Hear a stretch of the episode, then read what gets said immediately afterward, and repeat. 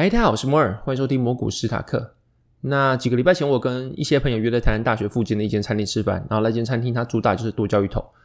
在去之前，其实我不太知道什么叫剁椒鱼头啦，我不知道有没有听众比较了解这道菜。那没有的话，我就跟大家简单科普一下，剁椒鱼头就是它会，我当天吃的是整尾无锅鱼，它炸完之后呢，放在一个锅子里面，然后有点像麻辣锅的形式，就是它会有一只炸鱼，然后一些自己炒制的辣椒，然后再放一些菜在里面。总之，它就是很像。你去吃麻辣锅，然后在麻辣锅里面已经提供一只炸的鱼在里面，它吃起来就是一个那个炒制的辣椒跟炸鱼组合到一起的一道菜，然后在锅子里面给你啊。我不知道是不是正统剁椒鱼头，那我吃起来这样子。然后像我是一个蛮爱吃辣的人，我以前不太吃辣，是有点年纪之后，三十几岁之后，然后开始渐渐的，哎，可能是舌头麻了，然后就开始，哎，辣好像没有那么痛苦。除此之外，觉得有点刺刺，有点辣辣的东西，好像会增加它的味道啊，会让它的整体风味加分。所以就爱吃辣，所以当天我就跟朋友约在那边，然后因为蛮期待他的剁椒鱼头啊，就是有事先看那个菜单，然后那间锅肉上，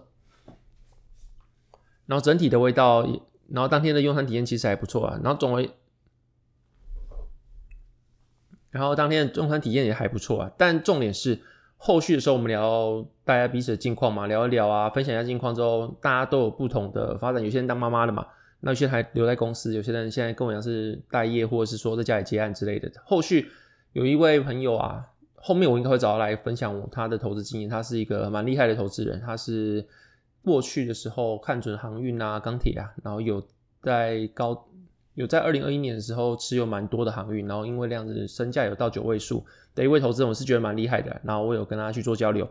他后面就是也没有工作嘛，所以说他就在家里。然后当天聊完天之后，几个礼拜之后，应该前几天他突然问我说：“哎，你怎么可以天天写文章？”他想问我就是每天写文章的动力是什么？然后我那时候回答好像也不知道怎么讲，就是我的工作就是写文案啦，所以对我来说写字就跟呼吸一样轻松，好像也没有说什么天天的。哎，我就是真的设定自己要每天写文章。前几个月有，就是设定自己每个月写文章，每天要写文章啊。但是因为现在没什么工作，所以比较有空闲。所以无聊的时候就发一些文章，其实也没有真的是什么构思啊，然后几分钟前几个小时前先开始列出大纲啊，然后慢慢去找内容把它填起来，没有就是想什么就写什么，把它写出来这样子。那那时候我就刚刚讲啊，就讲说，因为我的工作就写文章啊，所以对我来说就跟呼吸一样，我没想过，就是把它写出来，然后发出来，就是想说的话这样子。可后面想想之后。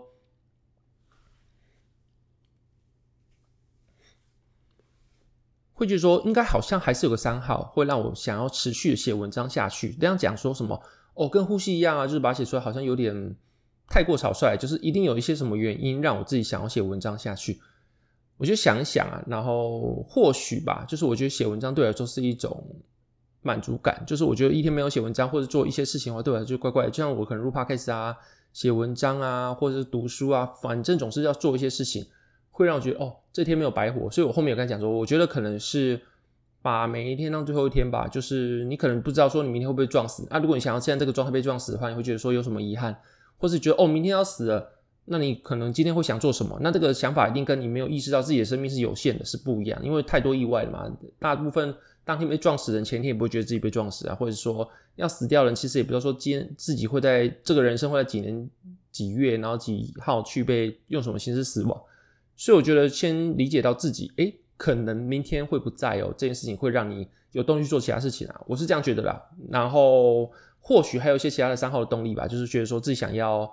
变得更好，然后变得更好，当然是有一部分就是想要变得更有钱，或是想要因为自己产出更多，那所以想要因为这样可能会有更多的机会，或是因为这样培养自己的实力，那培养自己实力好之后，说不定就变比较有钱，说不定会有比较好的工作机会，说不定会有比较好认识比较厉害的人。然后自己有能力去匹配他们这样子。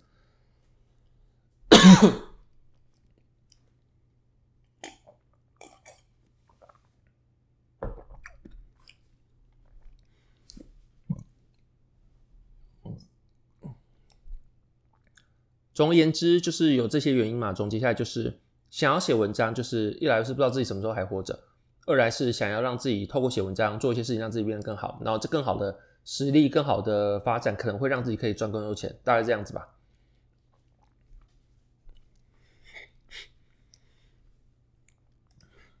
然后对于这些想法，其实我过去没有那么多的思维，就觉得哦，我应该这样差不多。然后那时候听到老高在谈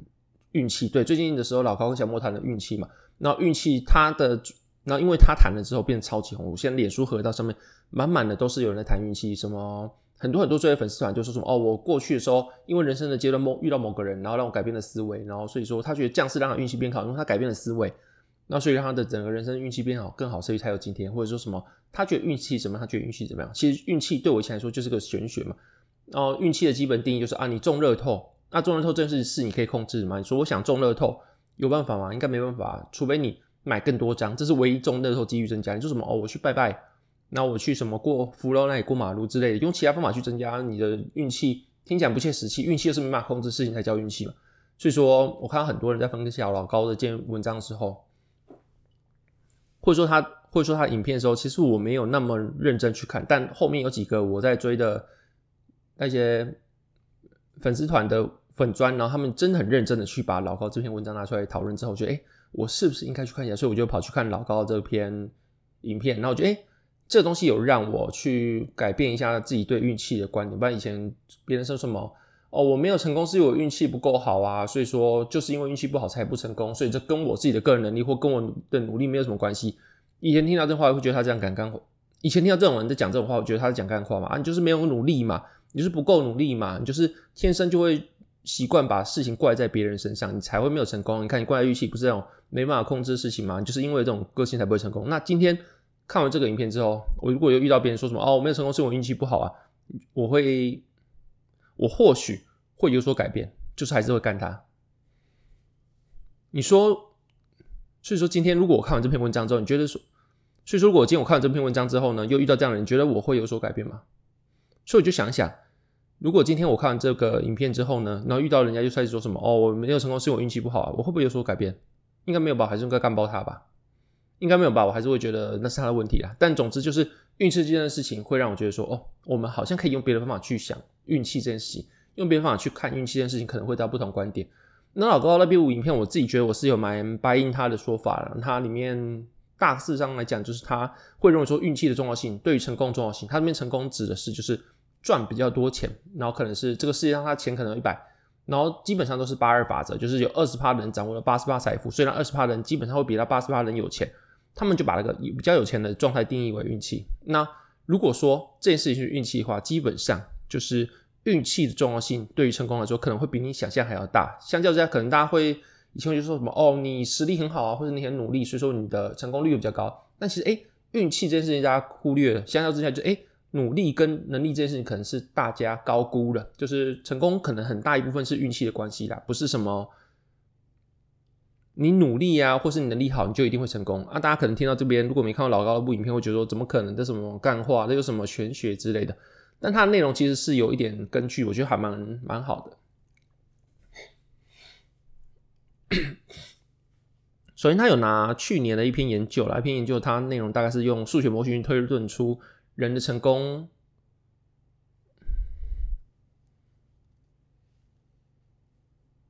然后所以他有拿一篇去年的研究，一篇研究是用数学模型去推演出一个结果，就是人的成功跟能力跟才华好像其实没什么关系。基本上他是说完全是由运气决定的，但我不太确定说这个方法你能不能答应。反正他的结果就是说，人的成功跟运气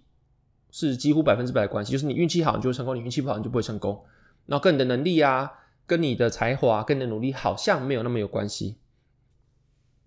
那个实验结果他做了好几次，然后他的实验内容其实我没有很认真看，但他的实验之后有归纳，但他实验最后有归纳出几个现象，就是他做了几次实验，但最后结果都是最有钱的往往不是最有能力的那群人，而是普通值之上，就是说真正成功的那一群人，他好像就是他能力是普通偏好偏，他能力是普通偏好一点，但不是最好的那一群人。然后这可能跟常态分布中就是普通人最多有关系，就是可能那些智商一百四啊，跟六十人都是那个人口的一趴两趴，但是那个人口，但是智商在九十到一百一之间人可能会占了大概五十趴八十趴之类，反正就是最多的人通常都是普通人嘛，然后所以这种极端值比较少见，所以说通常会成功的都是普通人，那跟可能跟普通人最多有关系，所以人数越多嘛，所以成功率就越高啊，因为那种。因为人数越多嘛，所以你成功之后那个成功率讲，因为人数最多嘛，所以那个成功率乘下去，那个成功的个体数也会最高。我觉得是这个样子啊。然后另外就是这个实验无论重来几次，结果都一样，就是最终八成的财富都会掌握在两成的人手上，就是你一开始都是一百财富，然后如果你是平均分给所有的人，到后面那个财富还是会变成八成的人，两成人掌握八成财富，他后面无论实验几次之后，结果都是这样子。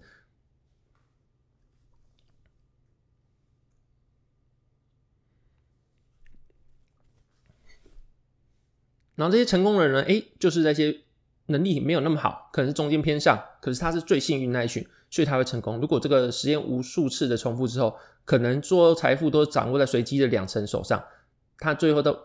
可能他实验无数次的重复之后呢，那个两成人可能是随机会变换，但是那两成人永远都是可以拿到八成的财富，就是那个人，就是那里面的人可能可以换，谁都可以，但是那两成最后八成财富都会落在两成人手上，那个实验结果大概是这样子。所以说，如果是这样讲起来的话。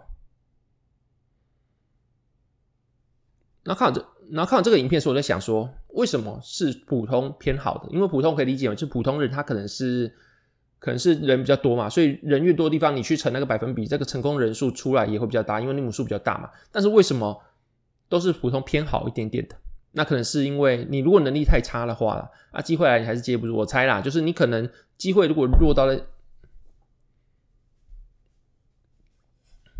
就是如果你机会落在一个太普通的手上，他也没办法掌握。我是这样觉得啊，但不太确定是不是。但是我是这么认为，就是你能力太烂的人，遇到好机会你还是承受不住。就是所以说，你可能运气很重要，但是你也要有足够的实力，也不足够实力，你至少比普通好一点，但不用到那么有才华，不用到那么努力。但是你还是要像个人，你还是要比一般人好一点点啊，不要至少不要爬带啦。所以你才能够当机会来的时候，你才能够掌握这个机会。我当初是这样想的，但我不太确定对不对啊？那就是看完影片的一些 murmur 而已。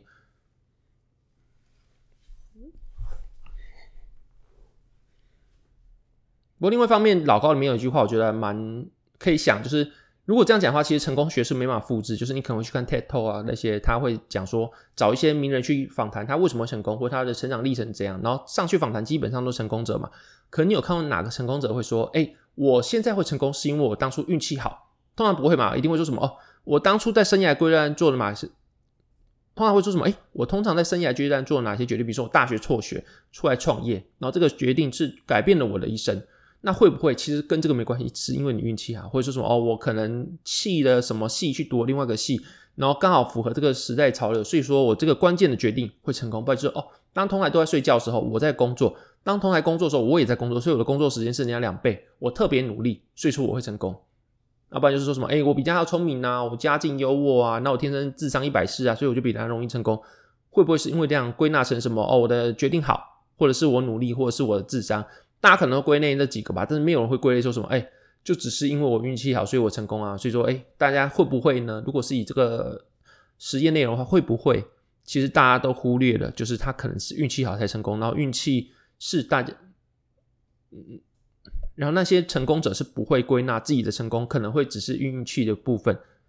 然后那些成功者也不会去归纳说，哦，我成功只是因为我运气好这件事情。你通常是不会在 TED Talk 那些。发表出来的演讲听到这句话，因为如果只是我怪你运气好的话，那你讲三小啊，因为通常你讲说哦，如果是我的成功只是运气好吧，基本上不用听你讲嘛，啊，大家就是这种东西没办法模仿。诶，如果这样讲起来，是不是成功学其实是没办法复制的？就是如果今天运气好的话，我没办法复制。那我记得我过去的时候就讲到一个观念，就对我来说，我觉得让统计、让管理。就是有很多管理学，他会把一些成功人的经历复制下来，比如说啊，郭台铭啊，他为什么成功？因为他可能看对什么事情，或者他特别努力什么之类的。在看完这个，在看这个影片之后，我当初就有这种想法，就是我可以把很多很多人他可能为什么成功归纳出一些结论。但是如果说你今天这个结论丢给我说，哦，你只要在二十岁的时候特别努力，然后做什么事情，你只要比别人还有那种不服输的精神，那所以你就会成功，有没有可能？我觉得。一般人应该是不太敢做这件事，就是说你可以归纳出很多很多人为什么成功，但是你有没有办法因为这样去反估说你做了什么事情你就一定会成功？因为不可能嘛，因为太多太多随机性的，你可能在什么家庭出身啊，你生活中有没有遇到贵人啊，或是哦，你可不可能走在路上被车撞？哦哦，你这个比较衰小，所以就被骂成功之类都有可能嘛。所以这种成功是有很多很多不太确定的随机性。如果用这个我以前的观念来想的话，诶，好像也有道理哦。就是你今天会不会成功，其实跟运气的关系比你想象还要高。然后所以说如果所以说，对此老高，我做一个结论，就是与其花很多时间去磨练技术、去研磨技术，不如去找寻机会。他这样认为的啦，那就是看这个方法跟我这段话，你有没有 buy in？然后看完这个内容之后，其实诶，我对兴趣有比较，所以看完这个内容之后，对，哎，运，然后看完这个内容之后，其实我我也不会觉得因为这样，所以说我就要去增加好运啊，去拜拜啊什么之类。但是对于运气这件事情，老高后面有下个结论，就运气它是一个生活态度嘛。那这个等一下讲。后面我有看到这篇文章之后，那后面我看完这个本，那这个我等一下会。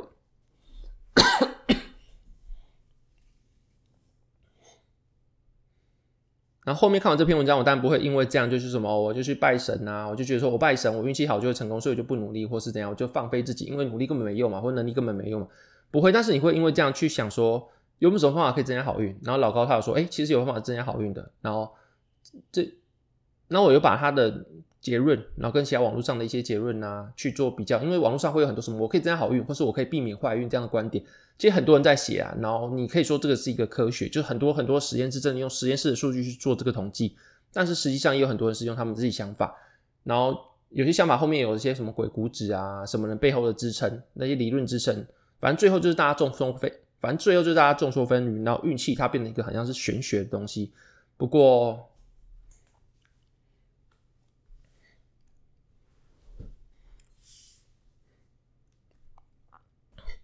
像是有些人会说什么哦，你可能上班的时候你可能不要走，平常会走路，你可能偶尔要换个路走，因为你换个路走的话，诶，你就会遇到一些不同的人啊，或是你会遇到不同生活圈。那、啊、你如果因为这样获得机会，你可能会遇到比平常如果你一直走同样的路来说的话，会遇到新的机会，遇到新的人事物。那新的人事物可不可能是你的贵人？在你没有走新的路的时候，你就遇不到他，有可能吗？但也有人会说哦，你不要这边乱尝试，比如说。我今天看到什么？哎，人家赚这个钱会成功，所以说你就跟着去赚。比如卖鸡排会成功，你就跟着去卖啊。另外什么开饮料店，你就跟着去开什么之类。你就是一直跟风，一直跟风，然后没有自己的核心思想，或没有自己缜密的规划，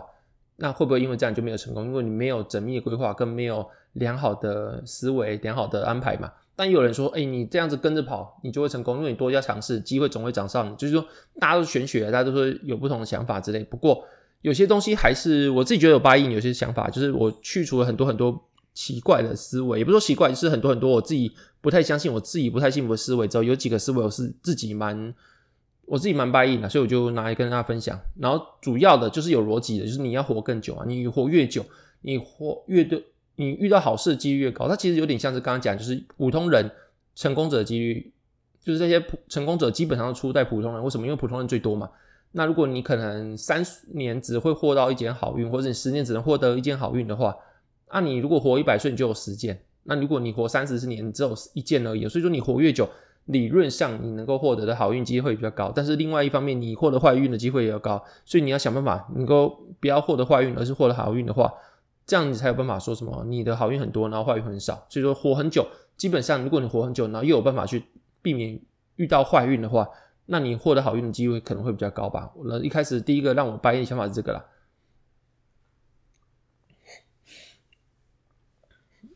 那另外一个也有人指出，就是幸运它好像是一个观点，就是好运，人家会觉得说什么你要中乐透，这种没办法控制事情才是好运。因为你如果有办法去让自己变成好运的话，那好像就不是好运，那就靠努力啦。但是其实有些人会认为说幸运是一种观点，然后这句话我是蛮赞同，因为比如说好了，你今天如果走在车上。走在路上，走斑马线上好了，然后你走走走，然后被车撞撞断腿了，然后你有三个月不能工作，你会怎么想？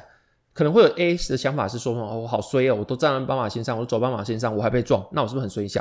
然后另外有一些人观点应该会说，我被撞，但是哦，幸好那个还是那么快，但是我没被撞死，我只被撞断一条腿而已，我劫后余生，我好幸运。所以你发现一件事情，它其实会有两观点，两观点其实都有道理嘛，就是看你用什么角度去想。所以说，其实有时候一件事幸不幸运，它不是这件事情它本身的客观条件来决定，而是你怎么认为这件事情，你怎么观看这件事情。那我今天一直觉得说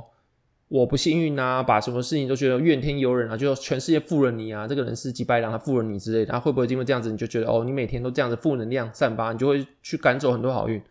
所以说，如果你能够把什么事情都觉得，诶，他可能会有机会，说说，诶，我好像蛮幸运的，那你的心态可能会好一点。然后，因为这样子，你可能会找到很多新的机会，或者你散发的气场会让人家比较想靠近，然后因此会有比较多的机会靠近。我觉得有可能啊，就是如果你真的硬要讲话，我觉得运气就是一种观点，幸运就是一种观点。就是你如果有，你会觉得什么事情都以正向观点去看待的话，你可能会因为这样获得比较多好运吧。我觉得这不是什么心灵鸡汤，但是我觉得这句话这个观点我是有 buy in 的。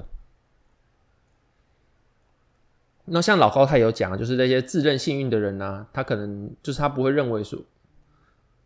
那像老高有讲，就是有个像老高影片有讲，就是他们有做一个实验，就是把一群人分成觉得自己是幸运的人跟觉得自己不是幸运的人，那这两组人去做一个同样的实验，但是觉得自己幸运的人，他做的是觉得自己比较幸运的那群人，他做事情的效率会就比较好，表现就比较好，明显就比那些觉得自己不幸的人好。那他认为说，可能就是因为那些觉得自己幸运的人，他不会把生活聚焦在自己生活中的不幸，然后就用更开放态度去。把一些就算生活中觉得很衰，大家都觉得很衰的事情，他也会觉得从中可以找不同观点。他觉得这样可能会导致说那些觉得自己幸运的人，他持比较开放态度，所以说他会有更多机会去获得成功，或者他可以在同样事情里面看到别人没有看到观点，然后可以找到别人没有看到的机会，所以让自己获得成功。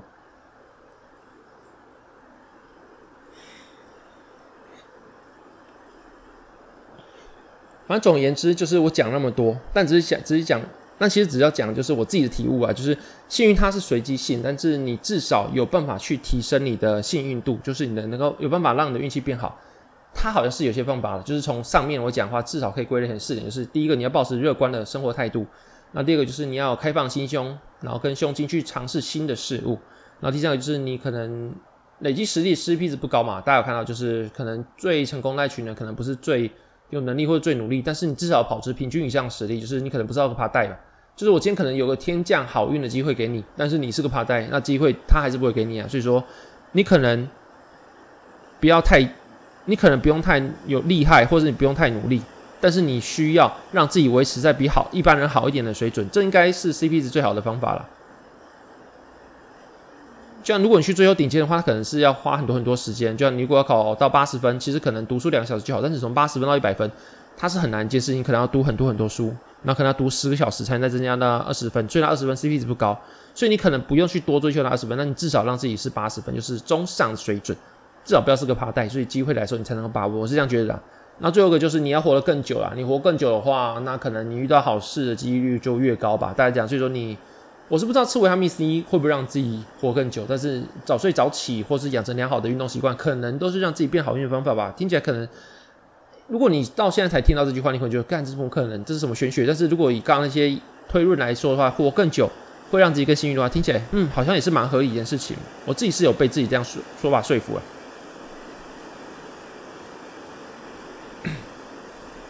诶、欸，然后现在好像下雨了，现在好像下雨了，就是外面雨声有点大，不知道这个麦克风有没有收到？这是我新的麦克风，是我前几天刚到货的。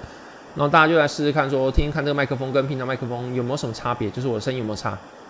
然后我也怕，因为我这个没有用监听耳机，我不太确定说听起来效果好不好。如果说不好的话，之后我再想办法去换别的耳机。但今天的音质目前来说，是我没办法控制的。那除此之外，就是我刚刚提到，就是如果你活更久，但遇到好事就更多，但是你遇到坏事的几率也会增加。所以说，你可能要想些办法让自己不要遇到那么多坏事。那我自己的想法是说，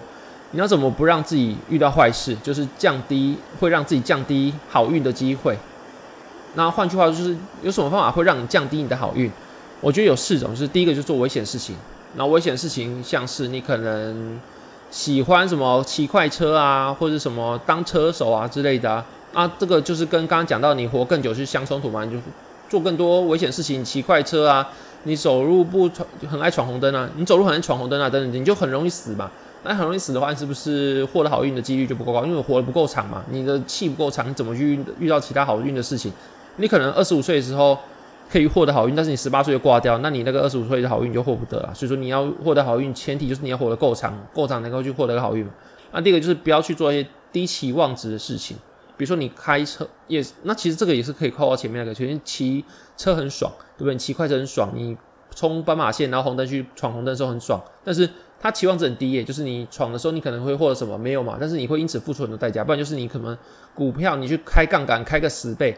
啊、你可能，那可能就是，这可能就是个死了算的行为，就是你可能赢了，啊，你的资产没有增加多少，但是你输了，你可能人生就毁了。那、会不会因为这样你就破产啊，或怎么样？反正就是你的期望值越低的事情就越少做嘛，你让自己能够活得越气越长越好。那另外就是，有可能就是你。你的运气可能每件事情都随机性，但是你随机性中间，如果掺杂到一件很不好的事情，就是些早期掺杂到不好的事情的话，你可能就没办法翻身了，那就没有办法去后面用你的运气滚运气，或者你的人生去滚运气，因为一开始就挂掉了嘛。所以说，做低期望事情，最低期望的事所以低期望值的事情，我觉得也是尽量避免的。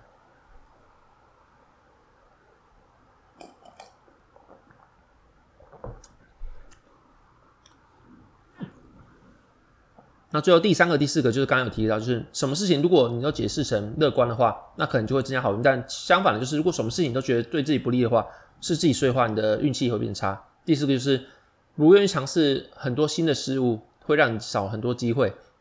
然后这样也会让你的运气变差。我觉得这四点是让自己降低运气的事情，所以说可以避免的尽量避免。这是我做完的一些网络上一些文章看完之后的一些结论啊，就是四点好运跟四点坏运。就四点增加好运跟四点增加，就是四点增加好运跟四点避免坏运的方法，就跟大家做分享吧。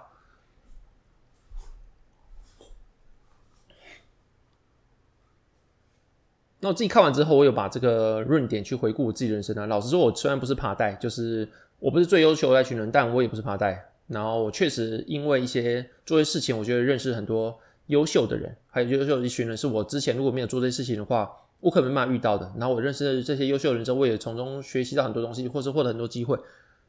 那我可能我不知道哎，就是我刚开始出社会的时候，我是做服务业，然后做服务业的时候，我还不是做基本工资哦。那时候我刚出社会，好像在一个现在上市公司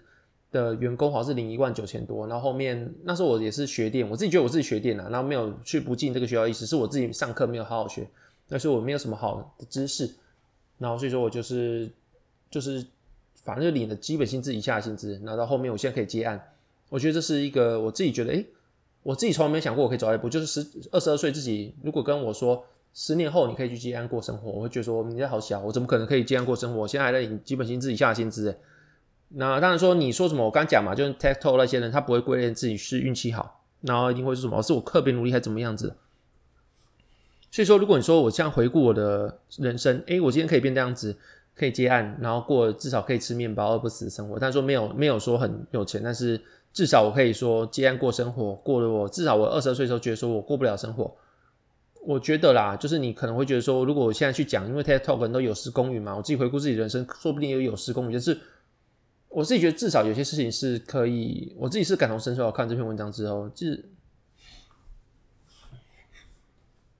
那第一个是我觉得我比其他人还要敢要吧，就是如果一零四有些职缺是我觉得我能力不符的话，我还是会努力去争取，就是我还是会去投履历啊，然后会去里面说什么，哎，我觉得我可以是因为什么？那所以说大家可能会打枪吧，然后不然就是我刚出社会就觉得说我不要乱投履历啊，我不要乱干嘛，这样我觉得很丢脸。就是比如说，你明明就不行，那种小废物，你这种能力不足的人，你怎么好意思来投这个履历，浪费我时间？但是后来想想，哎，你既然都不成功了，那你的面子值多少钱？或者是你哎，你都不成功了，你有什么好自尊的？自尊值多少钱？我这样想来，所以我就后什么都去投。然后像是之前财报狗征剪辑师的时候，我也是去多，我我可以剪一下吗？我可以试试看嘛。然后那时候我就说，哎，财报狗，然后那时候也是就是有有去做啦，就是我有敢去要，敢去争取。顾问说，哎，可不可以给我？那我觉得一定是比很多人比我的机会还更好，比我剪辑能力好啊，比我财经背景知识好，但是。我就有去争取这件事情，我是有觉得敢要这件事情其实蛮重要，就是有机会的话去把握。那怎么去把握机会呢？就是无论有没有机会，你都去试试看，反正总有一天你会得到一个机会。我觉得这是一个我有成功，也不能算成功啊，就是我觉得这是一个让我自己觉得有生活变比较好的一个方式。另外方式就是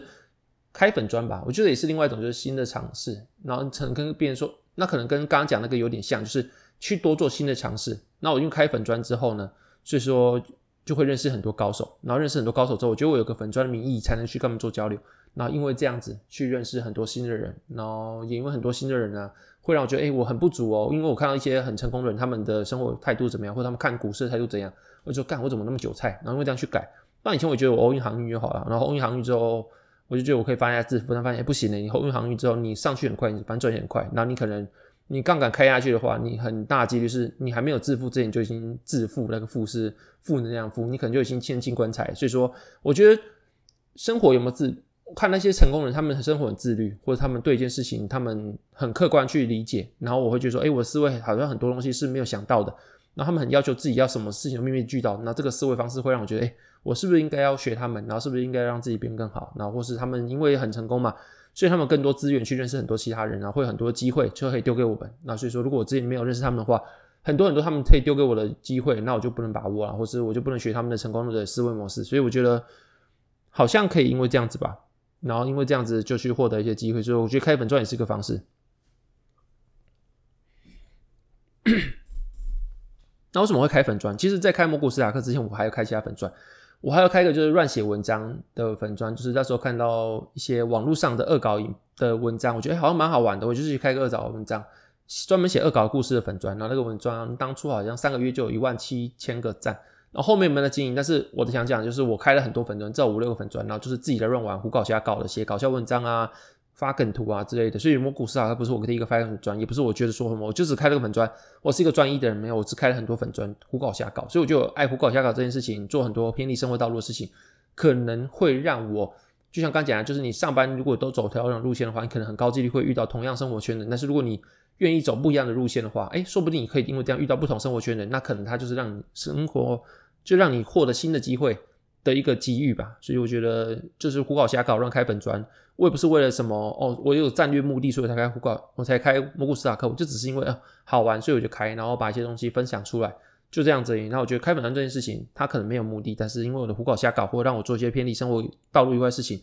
确实有让我遇到这些刚讲到一些不同的人，然后因为不同人，我有不同经历，或觉得哦，我还有新的标杆可以去模仿、去做学习，或者他们有更好的机会，因为比较好的人，他们可能遇到比较好的人，他们就有更好的机会嘛，因为他们有比较好社经地位，或者比较好的社会的位置。然后就可以丢给我，然后觉得这是我之前比较没有办法拿到的一些事情，然后现在因为有粉专之后，遇到新的人之后，我才有办法去得到这些机会。然后这些起点其实都是不要当个爬袋，就是你不要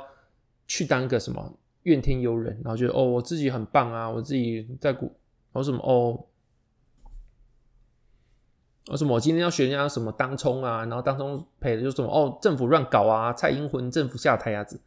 然后这种当冲赔了钱，就是什么哦，政府乱搞啊，然后政府要把钱还给我啊，去开自救车，然后这种追高就去开追，然后掉下来之后，不然就什么追高就去追，然后股价跌都是什么哦，我要开个自救会，政府要还我钱之类的，就是不要当这种人啊，你至少不要是个爬袋，你才有办法做成功啊。所以说，如果你听起来很刺耳，或者你真的是一个自救会的话，就是你要想想，你赔钱或者你去追高，不是政府的问题啦，你那个赚钱的时候，你有没有叫，你有没有分政府，你没有分其他人，为什么赔钱的时候大家帮你，就是帮你擦屁股之类的。啊，就是至少不要当个跑蛋，你才有办法成功。我是这样觉得。那我刚讲这些话，其实我自己也没办法验证，就是啊，是不是因为这样就会成功？但是就是跟大家参考。那这就是我的一些心得。然后大概这样子吧，来走。那大概是这样子吧。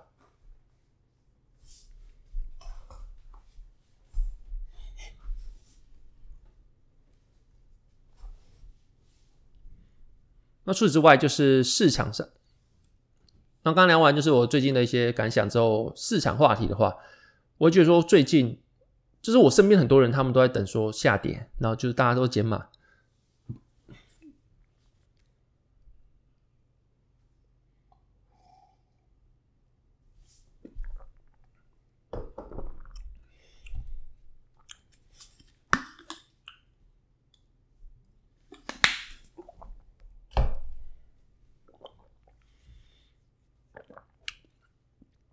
不知道，其实我在股，我不知道，其实我加入股市也大概是三年的时间，所以我没有经历一个两三个负数的多空循环。但是我觉得说，最近全市场人都在等下跌，但是股市就是不下跌。我说美股啊，台股应该已经开始有一点松动迹象，但是我不太确定未未来怎么走。就是我不会去估这，就是我不会去预测股价，但是就是美股它是不下跌的。然后全世界的人都觉得未来会有修正，未来会有。衰退未来会怎么样？会有个金融危机之类，但全世界都觉得说会下跌。那我以前没有经历过这样，因为我二零二零年的时候才进股市，我已经躲开谷底那段了嘛，所以我还不太确定说哦，全世界人都觉得说股市会下跌这件事情会不会真的就会下跌？因为通常都是在半信半疑中产生机会的嘛。那如果全世界都就会下跌的时候，它还会有第二只脚，或者它还会再下跌一波吗？我不太确定。然后所以说很多人就是包括我身边的高手，还有我看到很多粉砖，他们都减码。然后解码的话，就会发现一件事情，就是当股市慢慢上涨的时候，你就发现你自己没有买满，你可能还有部位没有买进去，还是现金部位。那时候你会觉得有点恐惧，就是，诶，当你的东西没有买满的时候，但股票上涨的时候，表示你的现金是持续缩水的，相对价值来说持续缩水。那这种你没有买满的恐惧，或是会让你觉得有点 FOMO，但时候你有需要买进去，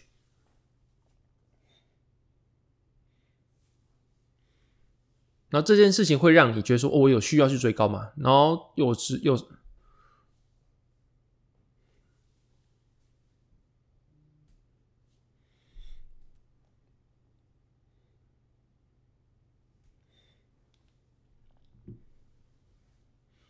那我自己是觉得啊，就是，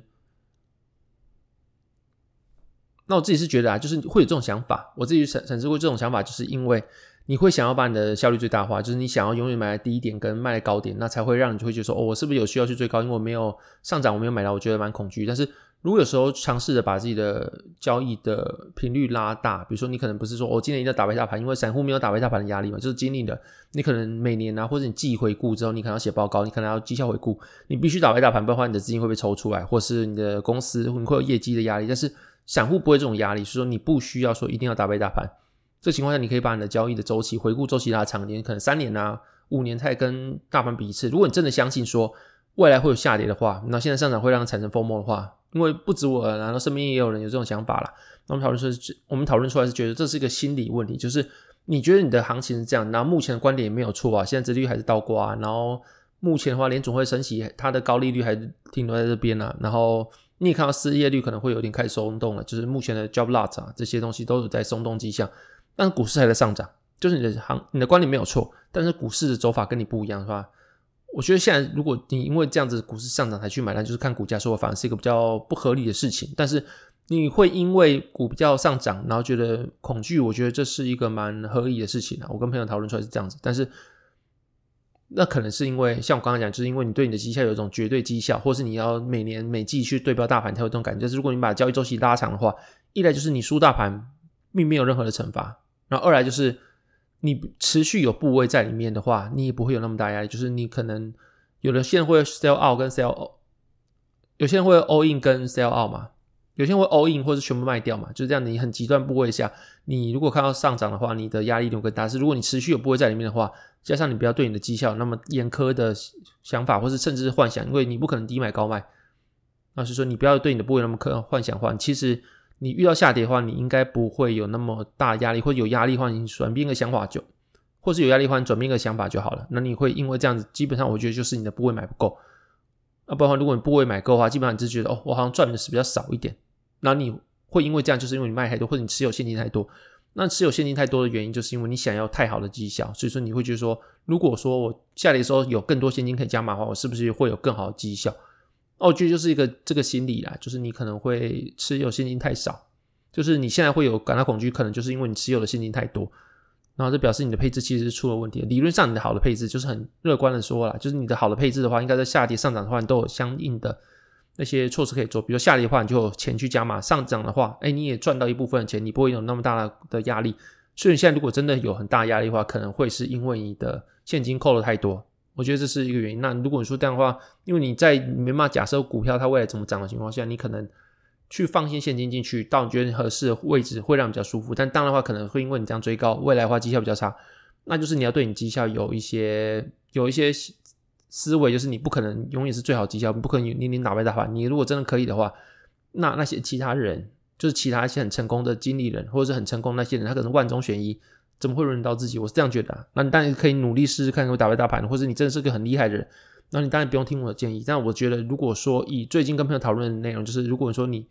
就是一般的散户，如果你遇到大盘在涨，但是钱还没有打进去的话，那就是你的现金扣太多。我觉得是这个样子，那可能要思考一下，那是不是你的部位要做一些稍微的调整。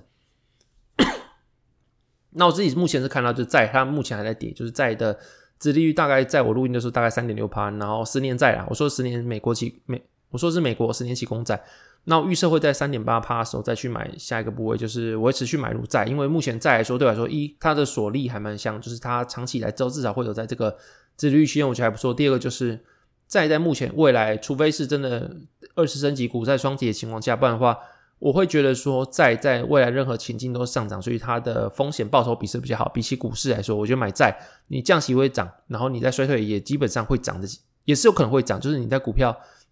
就是你的股市跟债不一定会在衰退的时候都会跌，但是我觉得债在衰退期间它涨的几率会比股市高。那如果真的那时候债涨了，然后股市跌的话，你还有机会去把债卖掉去做加码在股市上面。所以我觉得对我来说，目前债这个点位它的诱惑力是比股票还多。所以说对我来说，如果利率在三点八左右，我还会持续买债，然后去慢慢持续买入这样，然后会把部位买的比平常多点，可能买到六成吧。然后你的股票可能就占三成啊，然后只有十趴现金，我大概会用这个方式去做配置。然后主要我还是会用一些杠杆，比如说我的股票部位就是用杠杆，像正二这样，让自己有更多现金可以做加码，这样子，我会相信说，只要没有均值回归情况下啦，就是你的市场长期向上，那你无论是指数或是债，你都不会有太多的下档风险。但是你展望未来的话，你拉长的交易频率的话，你的上涨是蛮香的。那但你可以对标大盘，那我觉得我这样的配置，可能对标大盘也是会有赢的几率。我觉得大概这样短期的，啊，长期的话当然是债的风险会比，但长期拉长，但如果你拉长期来看的话，债的。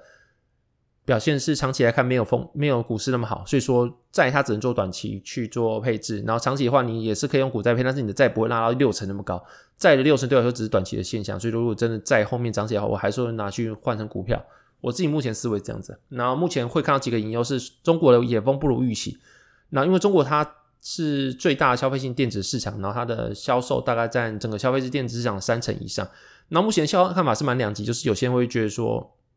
它供就是目前的看法其实蛮两极，是有些人会认为说中国在下半年复苏，或是近期的一些文章已经显示说中国的第一季的经济成长率是四点五趴，所以说中国的复苏是蛮强劲的。但另外有些文章写说，就是中国它的复苏是不如预期的。然后这几个都是聚焦在几个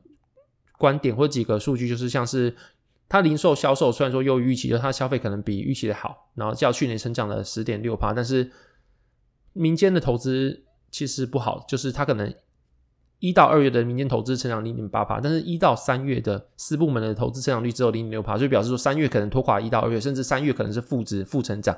那同期的话，去可在同期的话，公部门的投资成长率是达到十趴，但同期的话是公部门投资成长率是十趴，所以表示说可能民间对中国的复苏不买单，不就是。去年可能被封怕，所以说目前的话，民间不太愿意去加大投资力道。然后同时，中国的公部门可能是加大他们投资力道，所以才会有四点五趴这个数字出来。所以表示民间他们可能在投资上面是有疑虑的。那这个事情是有两极的变。那另外就是中国的青年的失业率好像到达十四趴左右，就是一个蛮高的数字。然后在失业率青年的失业率高的情况下，然后你的销售又高于，但是你的销售高于预期。那在青年失业率高，然后你的民间投资不振情况下，你的销售，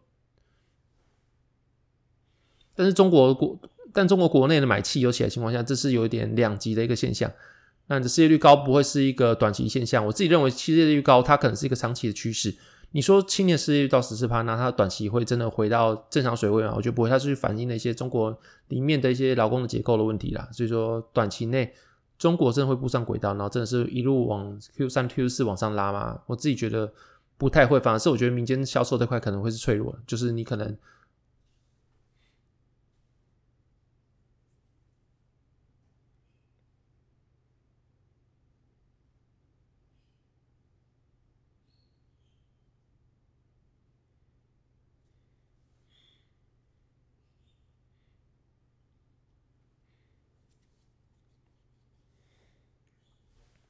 尤其是在青年失业率已经慢慢起来的情况下，民间的销售还会像这样这么的强劲吗？我就可以观察，就是目前中国它的解封之后的复苏是不如预期，也不是说不如预期，就是这看法是两极。大家本来会认为说就是会快速复苏，然后这市场的人也这么认为，但是目前来看起来的话，有派声音会觉得说中国的复苏好像没有不如预期啊。然后这个想法，那这个观点可以去再参考，这个观点可以再观察一下。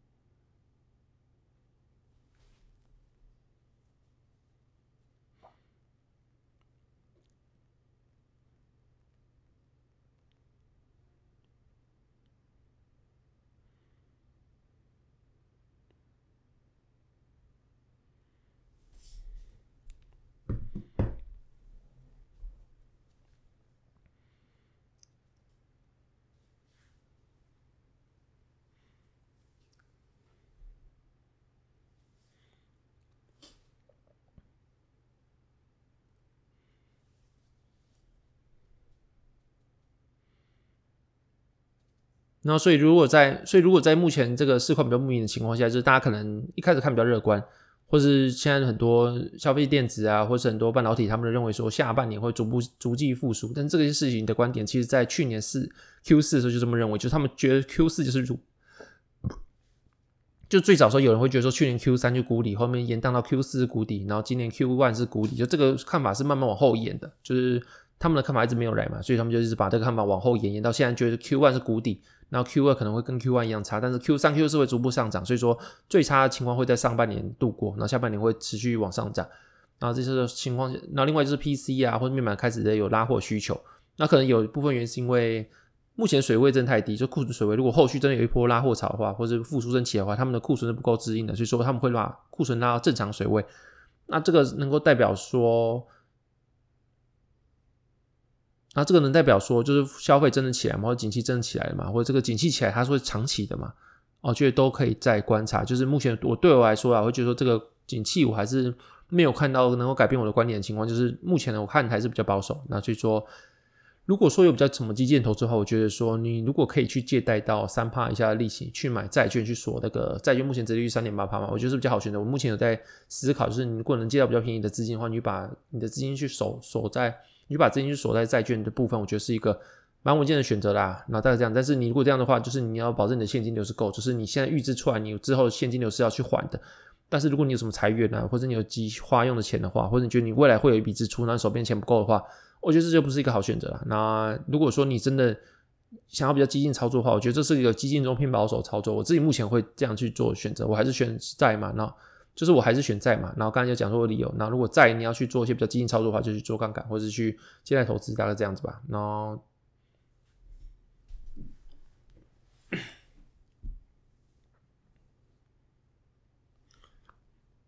然后如果半，然后如果半导体后面真的往下掉。那如果真的有些半导体类股，像是记忆体啊，然后真的往下掉的话，然后掉到估值又偏低的话，因为最近比较上弹一点点嘛，所以说我之前提到美光啊，或是南亚科啊之类，我就不会再去做购买。但是如果真的再往下跌个十趴的话，我可能还会去把它捡。真的，但它如果真的从现在价格再往下跌十趴之类，我再慢慢会把它捡回来。就是目前这个价格，我觉得说已经离低点上来一点点，但是如果说它真的回去的话，再参照它的是景气循环的话，它。不会是一个永远，它在未来的 AI server 的拉动来说，它还是一个蛮好的一个产业，所以它不可能会因为这样死掉。然在景气比较差的情况下，那它就是估值会变低，然后估值变低，它就是一切的硬道理嘛。你估值低的话，买下来你放长的话，它一定是往上往上涨回去的。所以只要在估值低的情况下，记忆体产业我还是会继续重新做购入啦。我大概是目前思维这样子。那接下来进入强化时间。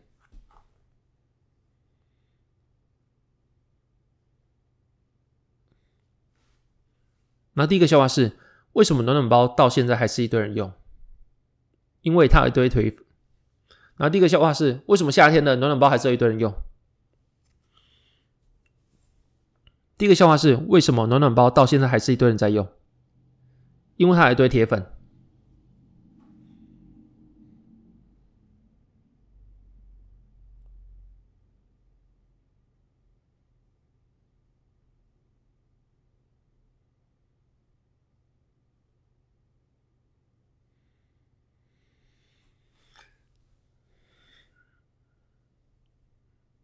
那第二个笑，然后第二个笑话是为什么慢跑不能用？